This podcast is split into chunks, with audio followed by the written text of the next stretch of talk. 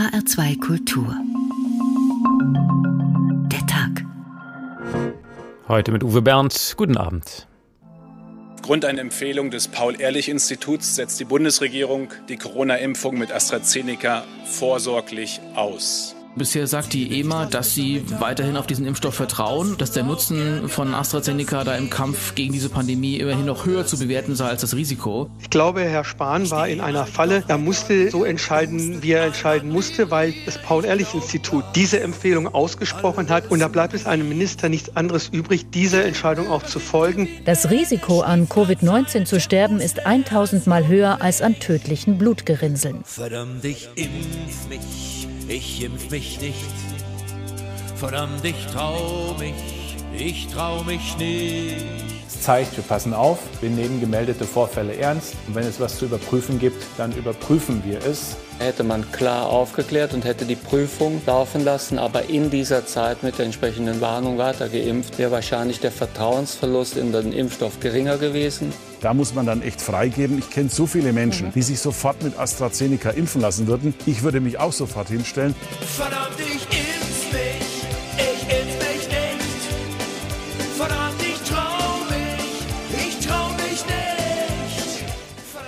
Gegen die Corona-Pandemie hilft nur eines. Impfen, impfen, impfen. Ein verzweifelter Wettlauf gegen die Ausbreitung der Mutation. Jeder Tag zählt. Und es ist fast so, dass wir diesen Wettlauf gerade verlieren. Denn die Impfkampagne in Deutschland, sie läuft nun wirklich nicht rund. Eine Panne jagt die nächste. Der Mangel an Impfstoff, das Chaos bei der Terminvergabe, die endlose Diskussion um die korrekte Impfreihenfolge scheint fast wichtiger zu sein als das Impfen selbst. Viele Dosen liegen ungenützt im Kühlschrank. Entschuldigung. Und dann auch noch der vorläufige Stopp für den Impfstoff AstraZeneca. In seltenen Fällen können gefährliche Hirnvenenthrombosen auftreten. Welche Folgen wird das haben für das Vertrauen in diesen Impfstoff? Das ist unser Thema heute. Impfen. Der Rest ist Risiko. Denn natürlich ist die Frage wichtig, wie häufig können gefährliche Nebenwirkungen auftreten. Von sieben Fällen war bisher die Rede, drei davon mit tödlichem Ausgang. Inzwischen sind 13 Fälle bekannt nach 1,7 Millionen Astra-Impfungen. Tja, und vor einer halben Stunde nun hat die Europäische Arzneimittelagentur EMA entschieden, Astra ist sicher, aber es wird mit einem Warnhinweis versehen. Hilft das uns das jetzt weiter oder verunsichert es noch mehr? Eine Impfung ist halt immer eine Abwägung von verschiedener Risiken, das Krankheitsrisiko gegen das Impfrisiko. Durch den Impfstopp bei Astra wird nun die Zahl der Corona-Infizierten steigen und auch die Zahl der Toten, das ist klar. Das Ganze ist mehr als eine mathematische Rechnung, es ist auch eine ethische Frage, all das beleuchten wir heute. Und während wir in Deutschland und Europa weiter über Astra diskutieren, wird in Großbritannien unverdrossen damit geimpft. Die Debatte bei uns verfolgt man da nur mit Kopfschütteln. Thorsten Ostermann.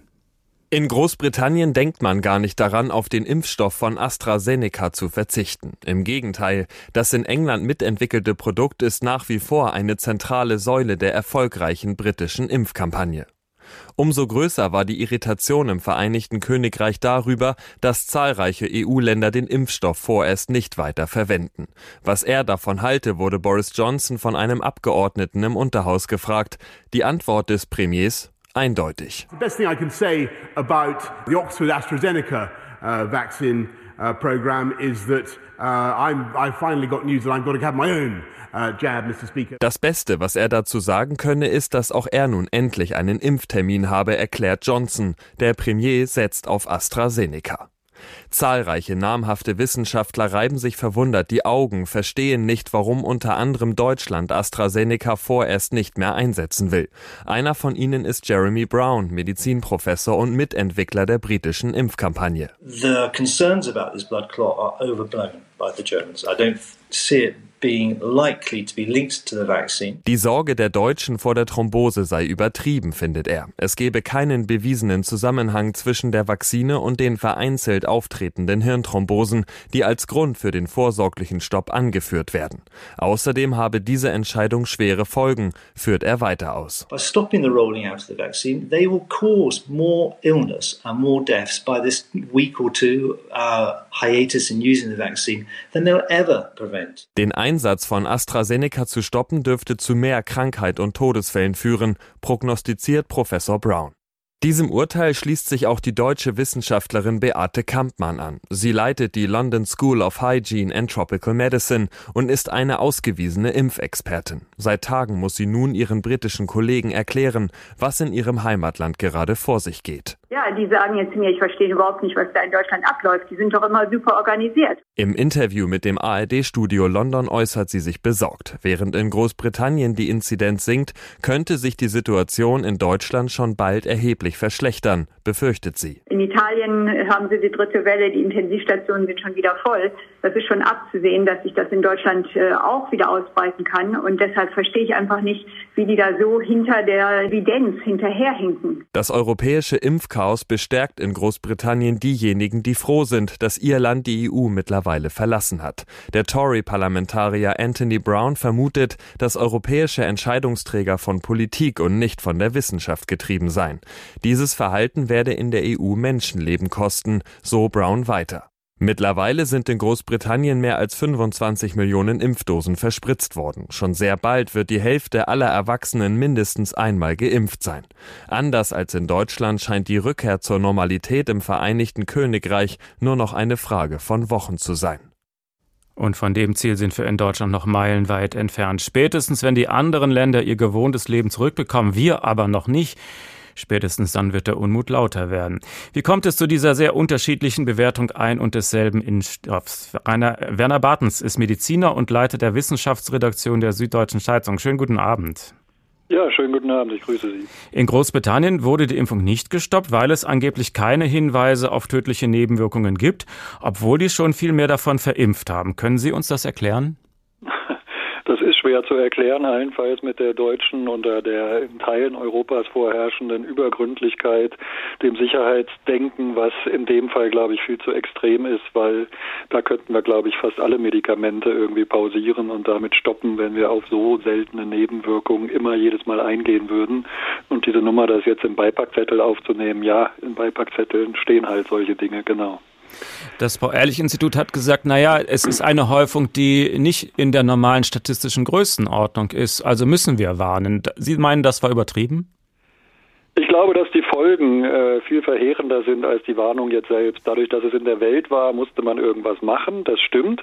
Andererseits kann man das mit der Häufung so genau nicht sagen, weil das ist eine sehr, sehr seltene Erkrankung. Das hat ist diese Hirnvenenthrombose, Sinusvenenthrombose. Das ist ja eher so eine Art Autoimmungeschehen, eine Vaskulitis-Art, also eine Gefäßentzündung. Also kann man nicht so mit diesen Beinvenen, Beckenvenenthrombosen vergleichen, die viel, viel häufiger sind. Da weiß man insgesamt noch sehr wenig darüber und auch die wenige Fachliteratur, die es dazu gibt, die gibt eigentlich sehr unterschiedliche Häufigkeiten an, so dass man so genau gar nicht sagen kann, ob das jetzt überzufällig ist oder nicht. Und äh, insgesamt kann man aber feststellen, dass ja 13 von 1,6, 1,7 Millionen extremst wenig ist. Also dass, ich meine, es sterben jedes Jahr 80 bis 100 Leute oder noch mehr, genau weiß man es nicht, an Aspirin, weil das natürlich auch eine Nebenwirkung hat, nämlich äh, Blutungsneigung verstärken. Da kann es zu Magenblutungen kommen. Deswegen wird Aspirin ja auch nicht pausiert. Also das sind, da sind wir in einem so niedrigen Promille Promillebereich, dass man sich schon fragen muss, ob jetzt der Schaden durch die Nichtimpfung in der Zwischenzeit nicht viel, viel größer ist. Gibt es denn bei den anderen Impfstoffen solche Probleme überhaupt nicht? Äh, man weiß, dass die normalen Thrombosen, also die Bein- und Beckenwebenthrombosen, auch häufiger oder etwas häufiger aufgetreten sind. Das waren ja die ersten Berichte letzte Woche, dass es zu ungefähr 30, mehr als 30 solchen Thrombosen kam, was verglichen mit der üblichen Anzahl der Thrombosen ganz unabhängig von Corona und von Impfungen auch immer noch wenig ist. Aber das weiß man zum Beispiel auch vom BioNTech-Impfstoff. Also es ist, ähm, das ist da auch bekannt. Aber da muss man immer gucken, die anderen Krankheiten, die anderen Leiden, die anderen Todesfälle, die pausieren ja nicht nur, weil wir wir jetzt alle auf Corona und die Corona-Impfung starren. Also da ist auch eine, wie soll man sagen, Überaufmerksamkeit im Moment. Und wie gesagt, wenn wir da das angucken würden, was andere Medikamente auslösen könnten oder können oder sehr, sehr selten auch tun, dann kämen wir da gar nicht mehr raus aus dem Prüfen und Stoppen und noch mehr Prüfen. Die sind ja zugelassen worden, weil eben die Bilanz so eindeutig ist. Und das gilt auch jetzt für, die, für das AstraZeneca-Vakzin und die anderen Impfstoffe. Die Briten sind uns vor allem noch deshalb voraus, weil sie das Ganze per Notfall Notfallzulassung erlaubt haben. Und wir haben auf die ordentliche Zulassung der EMA gewartet. Das hieß, das hätte auch wichtige Haftungsfragen. Zieht da jetzt irgendwie eine Option? Ändert sich jetzt was wegen der Haftung? Das kann ich jetzt juristisch kann ich das nicht beurteilen. Das weiß ich nicht, ob das wirklich jetzt mit der Haftung äh, andere Gründe hat. Aber da muss man auch sagen, auch die die sozusagen die normale Zulassung, das ist ja sozusagen ein Roll-on-Review nennt sich das, also dass man die laufend dazukommenden Daten auch noch sichtet und gewichtet. Und so ein Zulassungsantrag, der hat im Fall von BioNTech schon mal 1200 Seiten gehabt, also das sind riesen Datenmengen, die da angeschaut werden. Aber nochmal, da ist bei dieser Größenordnung, also wenn 40.000 Menschen wurden ja für in den Zulassungsstudien bei den meisten Impfstoffen ungefähr geimpft, wenn wir jetzt sagen, bei 1,7 Millionen Fällen gab es 13 Zwischenfälle, wenn wir das runter runtergerechnet hätten auf die 40.000, dann sind das ja weniger als einer. Das heißt, das wäre in diesen Zulassungsstudien gar nicht aufgefallen. Und es ist auch so ja etwas, das müssen wir auch unbedingt noch betonen, eine Kausalität ist ja gar nicht belegt oder bewiesen. Es ist ein zeitlicher Zusammenhang. Und die Frage ist, wenn man jetzt genauer hinguckt auf so etwas im restlichen Lauf des Jahres, ob das dann nicht auch aufgefallen wäre. Ich will damit sagen, die Menschen sind jetzt natürlich auch eh durch das schlechte Image des AstraZeneca-Vakzins schon alarmiert gewesen gewesen und haben förmlich darauf gewartet, äh, dass da etwas auftritt. Genauso wie ich es nicht sehr schlau fand, dass das Paul-Ehrlich-Institut jetzt diese Warnung ausgegeben hat. Liebe Leute, wer damit geimpft ist, schaut vier Tage lang, wie es euch geht. Und wenn es euch schlechter geht und diese punktförmigen Hautblutungen auftreten sollten, sucht den Arzt auf. Also ich möchte nicht wissen, was jetzt diese Woche in den Arztpraxen los war in dieser Hinsicht. Manche vermuten, der Unterschied zwischen Deutschland und Großbritannien könnte auch daran liegen, dass hier eher jüngere Leute damit geimpft wurden und in Großbritannien auch viele ältere und die würden einfach anders anders reagieren. Ist da was dran möglicherweise? Das könnte, wenn es denn nochmal, es ist nicht bewiesen, dass es einen kausalen Zusammenhang gibt, aber wenn es denn einen Zusammenhang gäbe, beziehungsweise das, was man über dieses seltene Krankheitsbild weiß, das ist, dass eben Frauen häufiger betroffen sind als Männer. Das wusste man jetzt auch schon vor diesen 13 Fällen, von denen ja zwölf Frauen sind und ein Mann. Äh, und das ist deswegen irgendwie, und das sage ich jetzt bewusst, wohl was mit den Hormonen zu tun hat, aber wie es damit interagiert, was eventuell die Einnahme der Pille damit zu tun hat, was andere Faktoren für eine Rolle spielen, das lässt sich natürlich auch ganz, ganz schwer rausbekommen kommen. Deswegen wundert mich jetzt auch überhaupt nicht das Ergebnis dieser Prüfung. Bei 13 Fällen von 1,6, 1,7 Millionen, wie will man da einen Zusammenhang überhaupt herstellen? Weil jeder Mensch da einzigartig ist und es bei einer so kleinen Anzahl von Fällen überhaupt nicht möglich ist, Gruppen zu bilden, die Gemeinsamkeiten haben. Das kann ich machen, wenn ich irgendwie eine Gruppe mit mehreren hundert habe. Dann sehe ich vielleicht, ah, die haben das gemacht, die haben diese genetische Variante, die haben diesen Lebensstilfaktor. Aber das ist bei 13 kann ich da ja schwer Gemeinsamkeiten feststellen feststellen, außer in dem Fall, dass sie alle unter 63 waren, glaube ich, und äh, zwischen 20 und 63 und dass eben das bis auf einen Fall ähm, der Rest Frauen waren. Nun hat das Paul-Ehrlich-Institut am Montag die ganze Geschichte gestoppt. Jetzt sagt die EMA, nein, ist sicher. Können wir den Zeitverlust beim Impfen jetzt schnell wieder aufholen? Ähm, das wage ich nicht zu sagen, weil da haben wir selbst auch in der Süddeutschen Zeitung bei uns so viele Szenarien und Modellrechnungen veröffentlicht. Die mussten dann immer wieder revidiert werden, weil dann hieß es ja plötzlich, in dem Fall auch AstraZeneca, nein, wir können doch nicht die 80 Millionen, sondern nur 30 Millionen zugesagte Dosen, liefer, ähm, Dosen liefern. Äh, dann kamen andere Verzögerungen dazwischen. BioNTech konnte anfangs auch nicht so viel wie zugesagt. Jetzt ist völlig unklar, und das kann, glaube ich, keiner genau beurteilen, wenn jetzt auch wieder gesagt wird, ähm, die Vorteile überwiegen die Nachteile. Nachteile, die Risiken. Es ist ja nicht gesagt, es ist sicher, sondern die Vorteile sind größer als die Nachteile und deswegen empfehlen wir es, wie viele Leute jetzt, wenn sie hören, sie kriegen AstraZeneca, es dann noch sich spritzen lassen würden. Ob das zwei Drittel sind, drei Viertel oder vielleicht nur ein Drittel. Davon ist das ja auch ganz stark abhängig und nebenbei, es ist natürlich auch ein bisschen zynisch. Also jeder Einzelfall ist furchtbar und ich will das keinesfalls bagatellisieren, aber in anderen Regionen der Welt, da würden die Leute händeringend darum bitten und flehen, wenn sie denn überhaupt einen Impfstoff und auch den von AstraZeneca bekommen. Und auch in Deutschland gibt es ja viele, die sagen, Herr damit, komm, ich lasse mich sofort damit impfen, äh, wenn andere nicht wollen. Das war Werner Bartens von der Süddeutschen Zeitung. Herzlichen Dank. Das Risiko einer Impfung, das ist nicht zu vergleichen mit russisch Roulette, klar, aber ein gewisses Restrisiko, das bleibt nun mal. Wir haben auch heute wieder uns durch unseren Bücherschrank gewühlt, um nach literarischen Szenen zu suchen, die zumindest diese Stimmung ein bisschen aufgreifen. Und unsere Wahl fiel auf Sherlock Holmes, die Ausgangslage. Ein Mann ist vergiftet worden und am Tatort wurde eine Dose mit Pillen gefunden. Jetzt schneide ich eine dieser Pillen entzwei, sagte Holmes, sein Taschenmesser herausziehend. Eine Hälfte bleibt zu späterer Verwendung in der Schachtel, die andere tue ich mit einem Teelöffel voll Wasser in dieses Weinglas. Sie sehen, sie löst sich schon auf. Er hatte den Inhalt des Weinglases in einen Napf ausgeleert und der Hund leckte die Flüssigkeit bereitwillig auf. Wir saßen schweigend im Kreise und erwarteten eine überraschende Wirkung, welche, nach Holmes wichtiger Miene zu urteilen, bald eintreten sollte. Aber es geschah nichts dergleichen. Der Hund lag auf dem Kissen ausgestreckt, sein Zustand war unverändert. Holmes ging aufgeregt im Zimmer hin und her, plötzlich stieß er einen Jubelruf aus. Ich hab's, ich hab's. Er griff nach der Schachtel, schnitt die andere Pille entzwei, löste sie auf, goss Milch dazu und ließ sie von dem Hund auflecken. Kaum hatte das arme Geschöpf sie mit der Zunge berührt, als ein krampfhaftes Zucken durch seine Lider ging, dann lag es starr und leblos da, wie vom Blitz getroffen. Sherlock Holmes atmete tief auf und trocknete sich den Schweiß von der Stirn. Eine der beiden Pillen enthielt das tödliche Gift, die andere war völlig unschädlich. Und ich sage jetzt nicht, in dem einen Glas war Astra, in dem anderen BioNTech. Nein, nein. Wir hören gleich, wie das riskante Spiel weitergeht. HR2 Kultur der Tag. Impfen, der Rest ist Risiko. Und das gilt natürlich nicht nur für Corona. Jede Impfung ist immer, immer eine Abwägung verschiedener Risiken. Wie also steht es um die Sicherheit der Impfstoffe und warum dauert die Zulassung oft so lange? Das zeigt uns Stefan Hübner aus unserer Wissenschaftsredaktion. Ganz klar, sicher soll ein Impfstoff sein. Aber wie kommt er zu diesem Prädikat? Ja, ein Impfstoff ist sicher und das gilt nicht nur für Impfstoffe, sondern auch für Arzneimittel, wenn das Nutzen-Risiko-Verhältnis ganz klar auf der Seite des Nutzens liegt. Sagt Professor Theodor Dingermann, Emeritus für Pharmazie an der Frankfurter Goethe-Universität.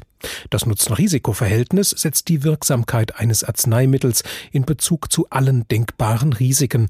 Für die Zulassung des Präparats muss hinreichend belegt sein, dass die Wirksamkeit den Risiken überlegen ist. Also ein Beispiel jetzt mit den Covid-19-Impfstoffen bemerkt praktisch jeder dieses grippale Gefühl, die Kopfschmerzen und so weiter. Das ist natürlich ein Risiko, das gemeldet wird, aber dieses Risiko ist voll akzeptabel. Anders freilich sehe es im Falle gravierender Risiken aus, etwa von schweren allergischen Reaktionen, der Krankheitsverschlimmerung oder gar Tod nach Impfung. Dass es soweit nicht kommt, dafür sorgt vor der Impfstoffzulassung ein mehrstufiger, arzneimittelrechtlich vorgeschriebener Prozess. Stufe 1 sind präklinische Tests. Labor- und Tierversuche liefern dabei die Entscheidungsgrundlage dafür, ob ein Impfstoffkandidat am Menschen getestet werden darf. Stufe 2 ist die klinische Studie mit Tests am Menschen. Das Erkennen und Ausschließen von Nebenwirkungen ist hierbei ganz wesentlich. In drei Schritten werden immer mehr Menschen in die Tests mit einbezogen, so es keine Sicherheitsbedenken gibt. In der dritten Phase mehrere tausend. Also beispielsweise der BioNTech-Impfstoff, die operieren mit 40.000 Probanden. 40.000 Menschen werden hier immunisiert. Und dann wird alles notiert, was da aufkommt. Und zur weiteren Bewertung gemeldet an das Paul-Ehrlich-Institut in Langen, das für die Arzneimittelsicherheit in Deutschland zuständig ist. Wobei übrigens nie alle Probanden den Impfstoff bekommen, sagt Theodor Dingermann. Zur Kontrolle erhält eine Gruppe immer auch ein wirkungsloses Placebo. Und am Ende des Tages wird dann ausgewertet. Und dann wird der Nutzen bewertet dadurch, dass geschaut wird, profitieren mehr Probanden, wenn sie einen Impfstoff bekommen haben, und zwar deutlich mehr als Probanden, die vielleicht auch einen Effekt zeigen, die das Placebo bekommen haben. Ist dieses Stadium erreicht, gilt unter anderem die Impfstoffsicherheit als bestätigt. Gravierende Risiken sind nun ausgeschlossen und dennoch ist die Sicherheit nicht hundertprozentig, denn es gibt noch die seltenen Impfnebenwirkungen.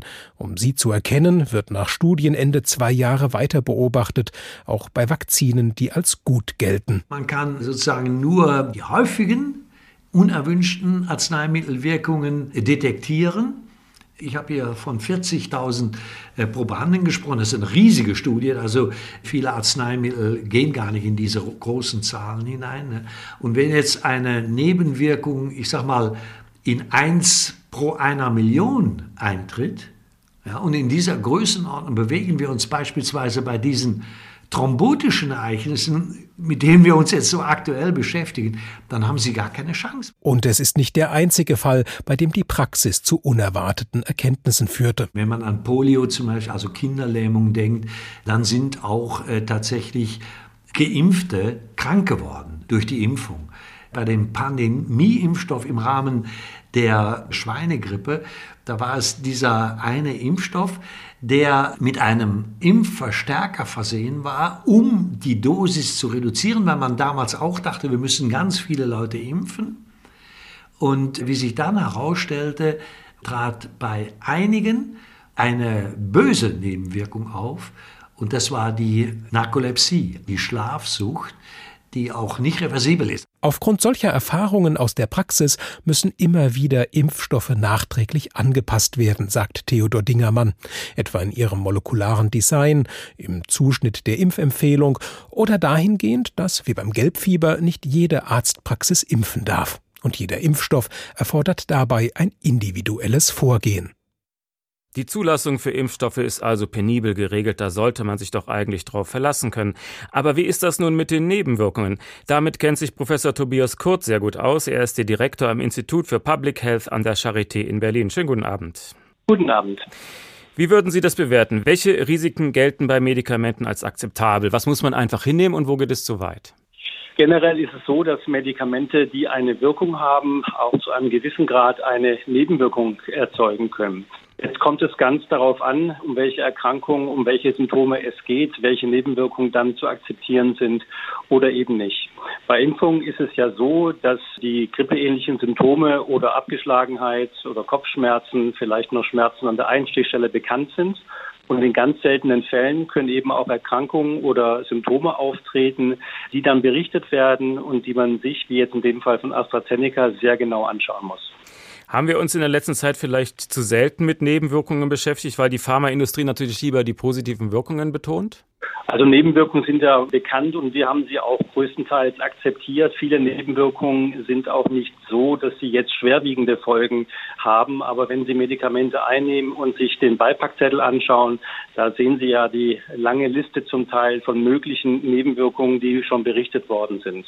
Insofern glaube ich nicht, dass wir uns äh, daran gewöhnt haben. Wir haben uns an Medikamente gewöhnt, sicherlich auch und im Wesentlichen auch durch die positiven Effekte der Medikamente und die Nebenwirkungen sind etwas, was wir als Gesellschaft auch akzeptieren äh, können. Jetzt ist natürlich diese Diskussion nochmal noch aufgeflammt, ist auch eine richtige Diskussion und der Fokus, denke ich, gut, dass man sich das nochmal klar macht. Denn die Beipackzettel sind ja oft so eng bedruckt, dass man als Laie sich die gar nicht ganz durchliest in der Regel. Sollten wir da mehr darauf achten? Das ist eine schwierige Frage. Die Beipackzettel sind leider in der Regel für Juristen geschrieben, sozusagen nicht für den Patienten oder die Patientin. Insofern sollte man sich hier auch mal überlegen, welche relevanten Informationen wirklich für den Patienten und die Patientin wichtig sind. In Ihrem Institut Public Health geht es ja nicht um die Gesundheit des Einzelnen, sondern um die große Gruppe. Das ist gerade bei einer Pandemie ja elementar. Aber was nutzt es mir, wenn ich durch meine Impfung dazu beitrage, dass die Pandemie gebremst wird, aber mir persönlich geht es nach der Impfung schlecht? Ja, das ist richtig. Wir beschäftigen uns mit den Aspekten der Bevölkerungsgesundheit, aber natürlich auch mit dem Einzelnen, weil der natürlich auch ein Teil des gesamten Bevölkerungsaspektes ist. Und es ist immer schwierig, weil die positiven Effekte der Impfung, die ja nicht nur mich selber betreffen, sondern eben auch andere, wenn ich geimpft bin, kann ich die Erkrankung nicht weitergeben, aber ich trage ein gewisses Risiko, dass ich eben Nebenwirkungen habe.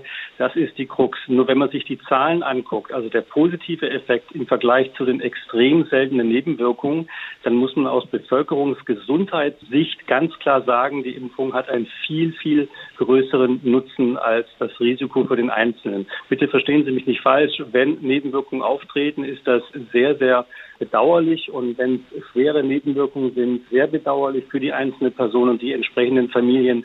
Aber aus Bevölkerungsgesundheitssicht sind die Impfungen ganz klar zu befürworten. Also jeder muss ein persönliches Risiko eingehen, um die Gesellschaft als Ganzes zu schützen. Das ist richtig. Wenn wir uns auch klar machen, wenn Sie zum Beispiel rauchen oder Sie trinken Alkohol oder Sie haben andere Genussmittel, dann setzen Sie sich ja auch einem gewissen Risiko aus. Also wir setzen uns im Wesentlichen täglich Risiken aus und das ist uns mehr oder weniger bewusst, welche Konsequenzen, auch gesundheitliche Konsequenzen das dann beinhaltet. Insofern ist die Diskussion jetzt ein bisschen schwierig natürlich, weil wir Konsequenzen für den Körper feststellen, die dann unter Umständen zu Einschränkungen führen können. Aber unser Leben ist nun einmal auch mit Risiken begleitet. Kann man solche Risiken minimieren, indem man für bestimmte Bevölkerungsgruppen jeweils verschiedene Konzepte vorlegt? Also wenn es zum Beispiel heißt, schwangere Frauen und Astra könnte schwierig sein, dann wäre das ja eine genauere Beschreibung dessen. Ja, das ist eine Möglichkeit. Also wenn man weiß, dass es bestimmte Risikogruppen gibt, bei denen Nebenwirkungen besonders häufig auftreten, wie gesagt, insgesamt sind sie selten, aber wenn es solche Gruppen gibt, dann würde man solche Empfehlungen natürlich aussprechen, beziehungsweise dann diese Risikogruppen mit dem Medikament oder Impfstoff nicht behandeln. Und was sagen Sie jemandem, der sagt, äh, ist ja schön und gut, dass ich die Gesellschaft schütze, aber ich selber möchte für mich das Risiko nicht eingehen? Das ist ja jedem Einzelnen freigestellt, sich impfen zu lassen oder eben nicht. Und wenn sich die meisten dazu entschließen, zu impfen, dann erreichen wir die sogenannten Herdenimmunität. Und wenn jemand eben zu große Angst hat vor den Nebenwirkungen der Impfung, dann ist das absolut legitim, dass diese Person dann die Impfung nicht bekommt. Das war Professor Tobias Kurt, Direktor am Institut für Public Health an der Charité in Berlin. Und nun lassen wir Sir Arthur Conan Doyle noch einmal zu Wort kommen. Der Schöpfer von Sherlock Holmes war übrigens selbst Mediziner. Hier hat Sherlock Holmes jetzt gerade einen Giftmörder gefasst. Er legt ein Geständnis ab und dabei stellt sich raus, welche Rolle die Pillen am Tatort gespielt haben. Glauben Sie aber nicht, dass meine Absicht war, ihn mit kaltem Blute umzubringen. Längst hatte ich beschlossen, ihm noch eine Möglichkeit der Rettung zu gönnen, wenn er auf meinen Plan eingehen wollte. Während meines Wanderlebens in Amerika hatte ich auch eine Zeit lang den Aufseherposten in einem Laboratorium bekleidet.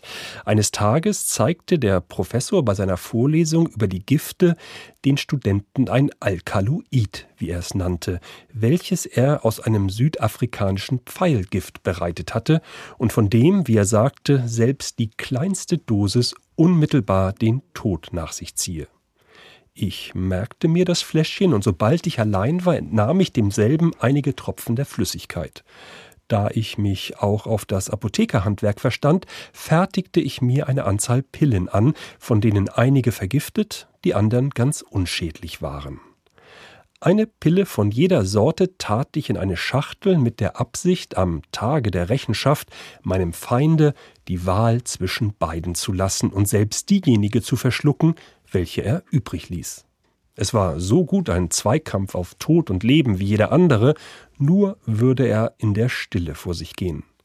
Seit jener Zeit trug ich die Pillenschachteln stets bei mir, und jetzt war der Augenblick gekommen, da sie ihren Zweck erfüllen sollten.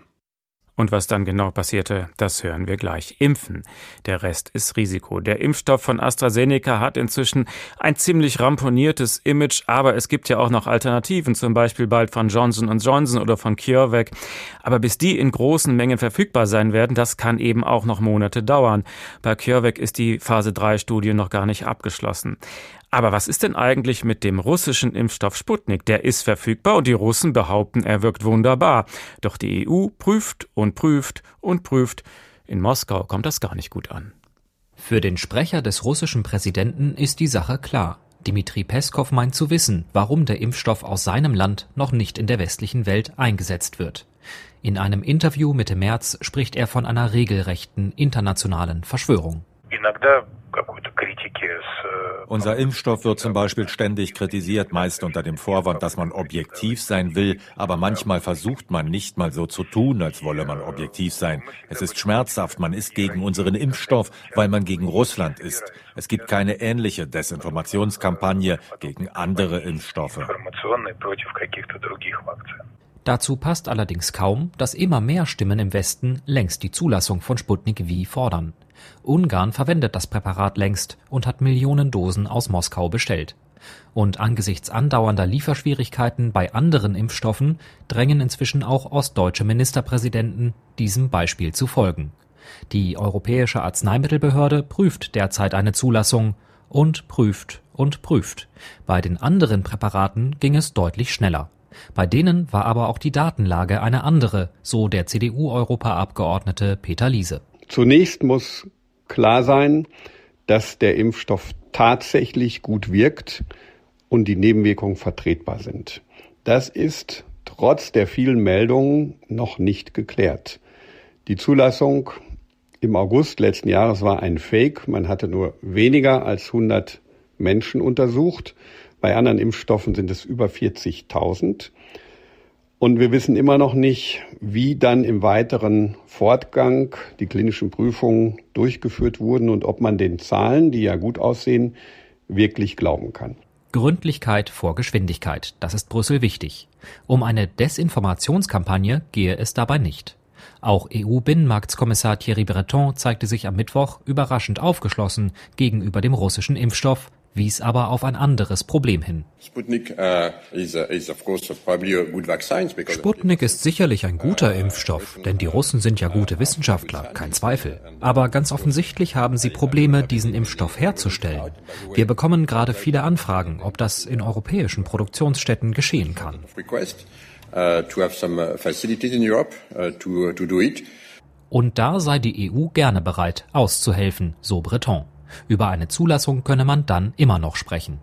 Auch der EU-Parlamentarier Peter Liese glaubt, selbst wenn Sputnik V in Europa genehmigt würde, wäre der Impfstoff nicht kurzfristig in großer Menge verfügbar. Das größere Problem ist aber, dass Sputnik wahrscheinlich in den nächsten Monaten nicht im ausreichenden Maße in die EU liefern kann, um uns wirklich weiterzuhelfen.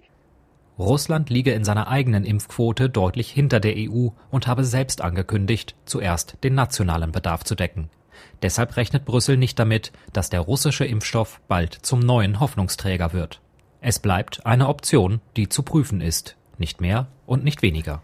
Michael Schneider über den russischen Impfstoff Sputnik. Doch statt den nun freizugeben, beschäftigt sich die Europäische Arzneimittelbehörde EMA heute wieder mit dem Impfstoff AstraZeneca. Vor einer Stunde wurde halt verkündet, Astra ist sicher.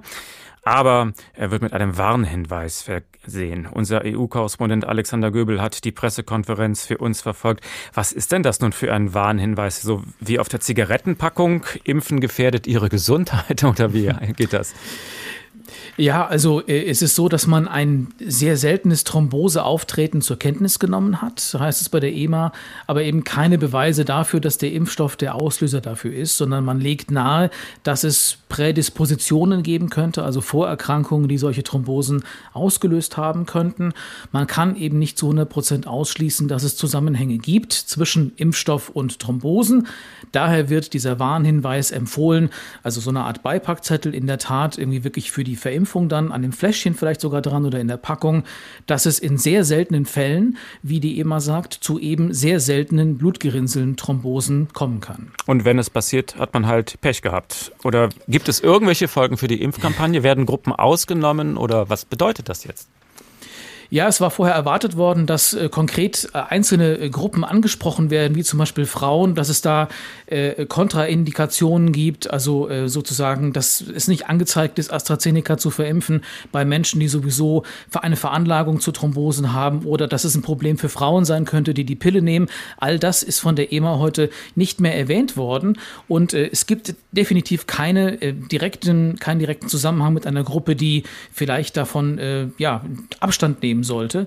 Insofern ist es wirklich ein, eine, eine ja, uneingeschränkte ähm, ähm, äh, Qualitäts, äh, ein, ein, uneingeschränktes Qualitätssiegel für AstraZeneca, äh, nur mit dieser Einschränkung eben, ähm, mit, dieser, mit diesem, diesem kleinen Warnhinweis, äh, der eben jetzt dabei sein soll, der aber eben ja vor allem statistischer Art eigentlich ist. Das heißt, das ist ein klarer Widerspruch gegenüber den deutschen Behörden, die gesagt haben, das könnte vielleicht gefährlich sein. Ja, das ist, ähm, also die, die äh, EMA sagt jetzt nicht, dass dieser Impfstoff nicht äh, kein Problem haben könnte. Also es wird hier eben auch weiterhin geforscht. Äh, es wird weitere Untersuchungen geben, ganz gezielte Studien, ein Monitoring, weitere Daten werden geprüft, es werden Thrombose-Experten mit an Bord genommen. Äh, und äh, die EMA sagt, ähm, wir auf jeden Fall heute nach den Daten, die wir bisher geprüft haben, versichern, dass es ein verlässlicher und äh, qualitativ äh, guter Impfstoff ist. Aber wir können trotzdem nicht davon ausgehen, dass das der Weisheit letzter Schluss jetzt ist. Also es wird eben weiter geprüft, eben überhaupt erstmal diesen Zusammenhang herzustellen und auch wissenschaftlich zu belegen, dass äh, diese Probleme, Thrombosen, Blutgerinnsel überhaupt mit dem Impfstoff zusammenhängen. Und äh, das ist in der Tat dann auch, ja, eigentlich ein Signal an die Länder, die unter anderem ja auch Deutschland einen Impfstoff Impfstopp über AstraZeneca verhängt haben. Die EMA ist ja eigentlich eine strikt unpolitische Behörde äh, und EMA Cook, die Direktorin von der EMA, hat sich trotzdem vorsichtig geäußert. Zwischen den Zeilen konnte man das rauslesen, dass sie gesagt hat, die Mitgliedstaaten hätten angedeutet, dass sie auf die Einschätzung der EMA vertrauen. Es ist ja auch die Behörde, die AstraZeneca unter anderem ja zugelassen hat, äh, dass diese Behörde eben die Verantwortung trägt für die Impfstoffprüfung. Es seien sieben Millionen Menschen mit äh, AstraZeneca geimpft worden in der EU und man nehme jetzt bei der EMA zur Kenntnis, dass einige Mitgliedstaaten eben diesen Impfstoff verhängt haben, aber es eben auch sehr viele Menschen an Covid-19 und den Folgen äh, gestorben sind und man halte es äh, für sinnvoll, heißt es, weiterhin zu impfen. Das ist natürlich ein ganz klares Signal, im Prinzip auch dann direkter Handlungsauftrag an die nationalen Behörden, unter anderem eben auch an Deutschland. Also es darf weiter benutzt werden, aber was nutzt das alles, wenn Astra nur weniger als die Hälfte der vereinbarten Dosen liefern will?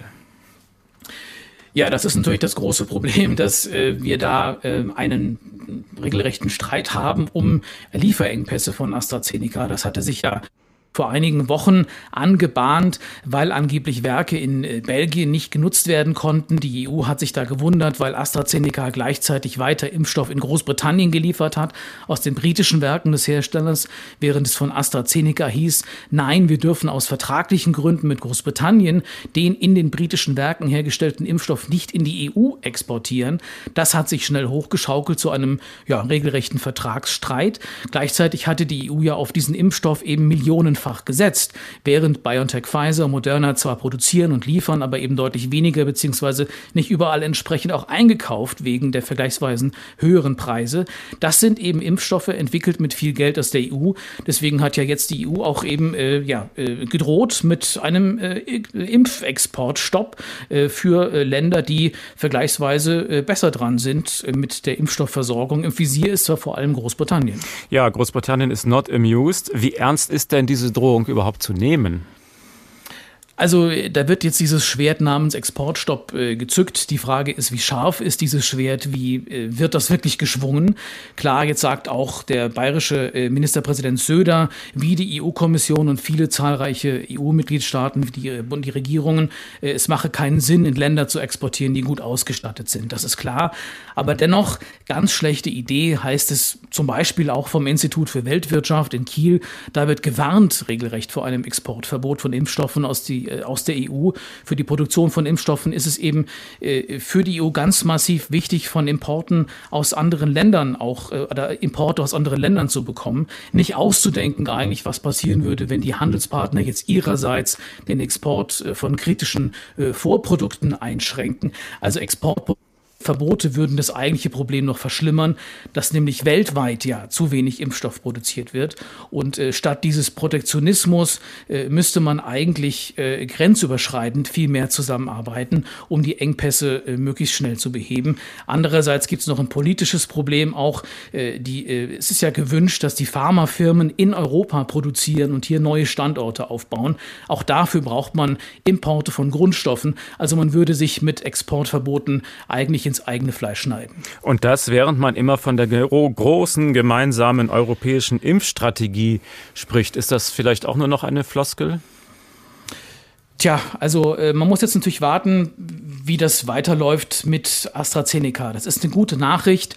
Äh, das Vertrauen in den Impfstoff hat arg gelitten, aber es ist ja erstmal wichtig, dass einer der Impfstoffe, auf die die Europäische Union wirklich äh, massiv gesetzt hat, weil er so gut handelbar ist, weil er auch vergleichsweise günstig ist, dass der erstmal jetzt weiter verimpft werden kann. Es könnte gut sein, dass das erstmal so ein bisschen auch Schwung bringt und ein bisschen auch eine Versicherung bringt für die Staaten, die bisher gezweifelt haben und schon gedacht haben, dass sie jetzt ihre Impfstoffe Impfstrategie auch die Impfreihenfolgen komplett umstellen müssen. Also es ist vielleicht auch ein ja politisch gesehen äh, sehr wichtiger Tag, äh, eine Art ähm, ja äh, grünes Licht, ein Qualitätssiegel für AstraZeneca für diesen doch wirklich zentralen Wirkstoff. Alexander Göbel, vielen Dank für diese Berichterstattung und wir gehen nun von Brüssel direkt äh, weiter nach Berlin. Wir haben gehört bei der Pressekonferenz eben bei der EMA in Amsterdam, da wurde schon so ein leichte Andeutung Andeutung gemacht, man sollte doch jetzt bitte das Vertrauen wiederfinden und mit, äh, mit Astra weiter impfen. Und deshalb fragen wir jetzt mal Georg Schwarte in Berlin, ob denn diese Botschaft dort inzwischen angekommen ist. Guten Abend. Ja, angekommen ist die Botschaft hier auch sicher beim Gesundheitsminister. Was nicht angekommen ist, ist der Gesundheitsminister bei uns, denn der hatte eigentlich eine Pressekonferenz anberaumt, unmittelbar nach dem Statement äh, der EMA. Die ist wieder und wieder verschoben worden. Äh, jetzt heißt es hier, erfahren wir, es gibt möglicherweise doch ein bisschen Klärungsbedarf auch im Hause des Gesundheitsministers. Einige sagen, Jens Spahn, auch das wieder nur aus informierten Kreisen, dränge auf Einschränkungen beim Impfen mit AstraZeneca, während andere Experten sagen, lasst uns das wieder freigeben. Das alles im Augenblick Spekulation. Was feststeht, es gibt keine Pressekonferenz mit Jens Spahn. Der wollte eigentlich auftreten mit dem Chef des Paul-Ehrlich-Instituts, äh, das ja dafür gesorgt hat, dass der vorläufige Stopp hier in Deutschland umgesetzt wurde. Auch beim Paul-Ehrlich-Institut übrigens Schulterzucken und Rätselraten. Wir haben da nachgefragt, da heißt es, wir wissen auch nicht, warum die PK ausfällt. Das heißt, wir wären jetzt eigentlich am liebsten im Ministerium unter der Tischplatte. Offensichtlich gibt es da sehr dringenden Klärungsbedarf. Ist man da unzufrieden vielleicht mit dem Paul-Ehrlich-Institut, das ja nun, nun mehrfach gewarnt hatte und die EMA nicht?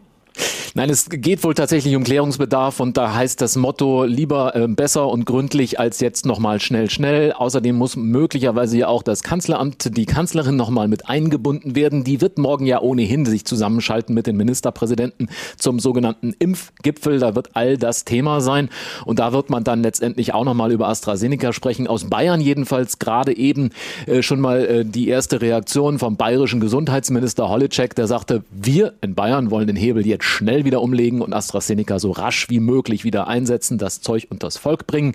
Und Markus Söder hat ja auch gesagt, die Hausärzte, die seien diejenigen, die jetzt möglichst schnell mit eingebunden werden. Hausärzte und Betriebsärzte, die könnten im Übrigen auch ganz gut aufklären, äh, was jetzt äh, die Sorgen der Mitbürger angeht, wenn es um den Impfstoff AstraZeneca geht. Und das ist ja nicht das erste Mal, dass wir so ein Hin und Her erleben müssen. Wir erinnern uns, bei Astra hatte schon die EMA immer gesagt, das ist geeignet für alle Altersklassen, aber unsere deutsche STIKO, die ständige Impfkommission, die hat neunmal klug gesagt, die Datenlage sei ihr zu dünn bei den Älteren als 65. Dann musste sie zurückrudern und ihn doch freigeben. Also droht uns da jetzt zum zweiten Mal ein ähnliches Spiel? Möglicherweise, ob das neunmal klug ist, weiß ich nicht. Die äh, Begründung der STIKO war natürlich Gründlichkeit. Das wird auch jetzt wahrscheinlich wieder der äh, Grund sein. Äh, interessant jedenfalls auch, was die EMA heute zu den Fallzahlen und Thrombosezahlen gesagt hat. Da war es dann laut EMA nämlich nicht nur so, dass die Fallzahlen nicht nur nicht höher war bei, mit Thrombosen bei AstraZeneca, sondern sogar geringer als im Bevölkerungsschnitt. Da staunt der äh, informierte Laie dann doch und fragt sich ja, warum habt ihr denn eigentlich dann die Impfungen gestoppt?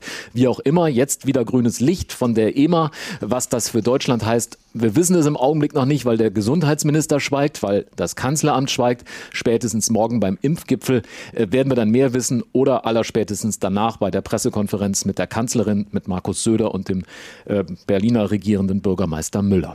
Und die Unzufriedenheit, die steigt im Land. Manche hatten ja jetzt auch schon den Rücktritt von Jens Spahn gefordert. Andere sagen, was soll der arme Minister tun, wenn die Experten solche Ratschläge geben? Ist der Minister angeschlagen? Naja, angeschlagen, wenn man sich die öffentlichen Äußerungen anhört aus der Opposition, das Gemurre auch aus eigenen Reihen, die Sticheleien gelegentlich aus Bayern von Markus Söder. Ähm, wir haben einen Vizekanzler Scholz, nebenbei noch Kanzlerkandidat, der sich eingeschossen hat auf diesen Jens Spahn, der in der Tat ja nicht für alles verantwortlich gemacht werden kann, der aber für vieles verantwortlich gemacht wird und der im Augenblick unter Dauerfeuer steht, der auch bei dieser Entscheidung ja natürlich ein Getriebener war. Was soll der Mann machen? Sagen da viele. Hätte er gesagt, lass uns weiter impfen und es hätte viele, viele Fälle gegeben und die EMA hätte am Ende gesagt, der Impfstoff ist nicht sicher. Dann hätten alle gesagt, wie konnte er? Jetzt hat er gesagt, lasst uns stoppen. Dann heißt es von der Opposition, wie konnte er? Auch der bayerische Ministerpräsident Söder sagt jetzt, AstraZeneca, wenn dieser Impfstoff nicht gefragt ist bei den Leuten, dann lasst uns die an Freiwillige verimpfen. Dann sollen diejenigen sagen, wir nehmen das Risiko in Kauf, ich will trotzdem geimpft werden. Ich will AstraZeneca. Also Jens Spahn hat im Augenblick äh, möglicherweise nicht äh, immer eine glückliche Figur, aber er hat auch äh, sicherlich den herausforderndsten Job im Augenblick im deutschen Kabinett. Georg Schwarte aus Berlin, herzlichen Dank. Die Wahl des Impfstoffes, sie läuft zum Glück nicht so wie bei der Geschichte von Sherlock Holmes, denn da geht es ja nicht ums Retten, sondern ums Morden. Der Täter erzählt uns jetzt, wie er seine Opfer in seine Gewalt gebracht hat und ihm dann die Wahl ließ, über Leben und Tod zu entscheiden. Ich hielt ihm die Schachtel mit den Pillen hin. Wählet, rief ich. In der einen ist Tod, in der anderen Leben. Die, welche ihr übrig lasst, nehme ich. Lasst uns sehen, ob es noch Gerechtigkeit auf Erden gibt oder ob uns der Zufall regiert. Er wand sich vor Todesangst und flehte um Gnade. Statt der Antwort zog ich mein Messer und hielt es ihm an die Kehle, bis er mir den Willen getan hatte. Dann verschluckte ich die zweite Pille, und wir standen einander eine Minute lang gegenüber in gespannter Erwartung, wer von uns leben und wer sterben solle. Nie werde ich den grauenvollen Ausdruck seiner Mienen vergessen, als er die ersten Anzeichen des Gifts verspürte und wusste, er habe das Todeslos gezogen. Es war nur ein Moment, denn die Wirkung des Alkaloids erfolgte schnell. Seine Züge verzerrten sich, er griff mit den Händen in die Luft, stieß einen wilden Schrei aus und fiel schwer zu Boden. Ich fühlte nach seinem Herzschlag, aber nichts regte sich. Er war tot. HR2, der Tag.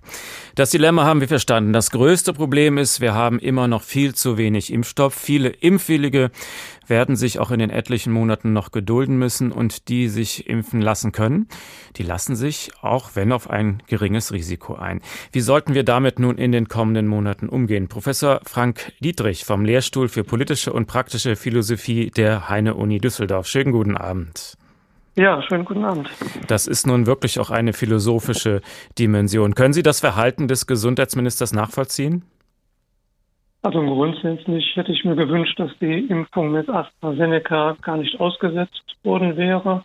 Selbst wenn AstraZeneca Auslöser der Hirnvenenthrombosen sein sollte, die jetzt bekannt geworden sind, gehen auf jeden Fall mehr Menschenleben durch den Impfstoff äh, verloren. Ähm, aber Natürlich kann man die Entscheidung von Gesundheitsminister Spahn auch verstehen. Es ist sicher nicht leicht für den Minister, eine Empfehlung des Paul-Ehrlich-Instituts zu ignorieren. Wir wünschen uns ja im Grunde auch, dass sich die Politik an Empfehlungen der Wissenschaft orientiert. Das Dilemma bei Astra ist ausgerechnet die jungen Menschen, bei denen der Krankheitsverlauf Corona meistens harmlos ist. Ausgerechnet die haben die schlimmsten Nebenwirkungen. Können Sie deren Perspektive nachvollziehen, wenn die sagen, ja, für mich ist die Impfung ja fast schlimmer als die Krankheit?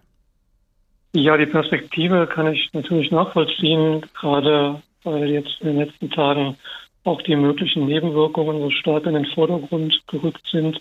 Dennoch glaube ich, dass auch für junge Menschen das Risiko schwerer Covid-Verläufe ähm, zwar deutlich geringer ist als für ältere Menschen, aber dennoch besteht und insofern auch jüngere Menschen individuell von der Impfung profitieren können.